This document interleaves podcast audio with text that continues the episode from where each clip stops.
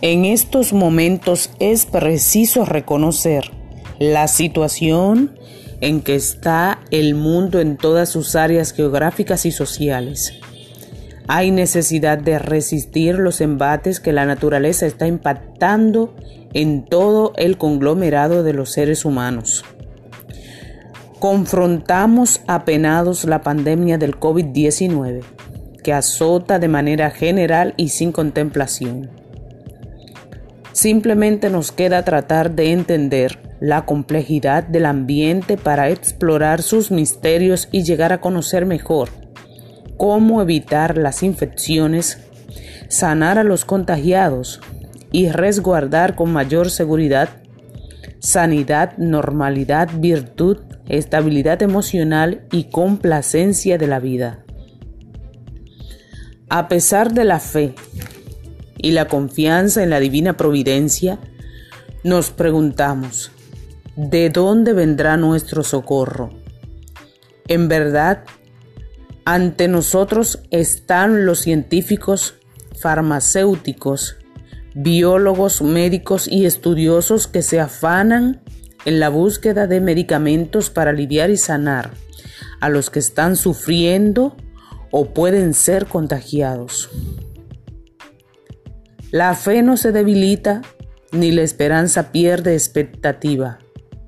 Sin embargo, no se comete una imprudencia o blasfemia con implorar, diciendo la lamentación del Salmos 22.1, que Jesús exclamó en su cuarta palabra en la cruz del Calvario. Dios mío, Dios mío, ¿por qué me has desamparado? No es propio compararnos al patriarca Jod, quien perdió todas sus posesiones, incluyendo sus hijos, patrimonios de bienes materiales y salud física, mas mantuvo con firmeza su fe y refutó a su compañera que le insinuó renegar a Dios. En lugar de esto, Jod se manifestó diciendo, si aceptamos los bienes que Dios nos envía, ¿por qué no vamos a aceptar también los males? Por otra parte, en lo espiritual, está el beneplácito del intercesor Jesucristo, que es el camino a la redención. Este consejo está en el Salmos 1.1 y dice así, bienaventurado el que no anduvo en consejos de malos, ni estuvo en camino de pecadores.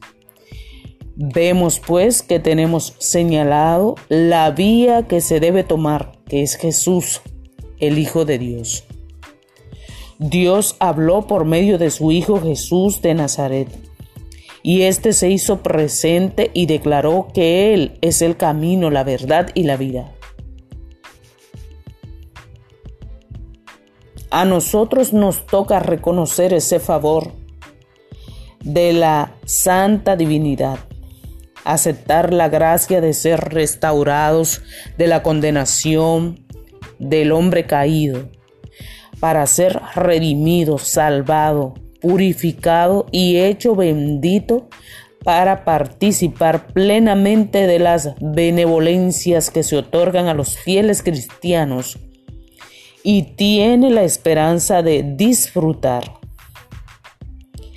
al fin de la existencia mortal de la vida sempiterna con el soberano celestial y los santos ángeles y arcángeles. A pesar de lo dicho arriba, hay razón para estar preocupado debido a la inseguridad y el anhelo de ver la luz al final del túnel. Sabemos que Dios espanta las moscas a la vaca sin rabo. Mas la situación es deprimente y paulatinamente se socavan las fuerzas espirituales y las emocionales se perturban de manera indeseable. Las frustraciones, incertidumbres, desasosiegos debido al embate de la pandemia que azota al mundo opacan el panorama del presente y oscurecen la visión del porvenir. La situación, la incapacidad solo puede ser soslayada teniendo en cuenta lo que está escrito en la epístola, epístola de los Hebreos 6, 28, que señala, recibimos de Dios un firme consuelo en la esperanza que Él nos ha dado.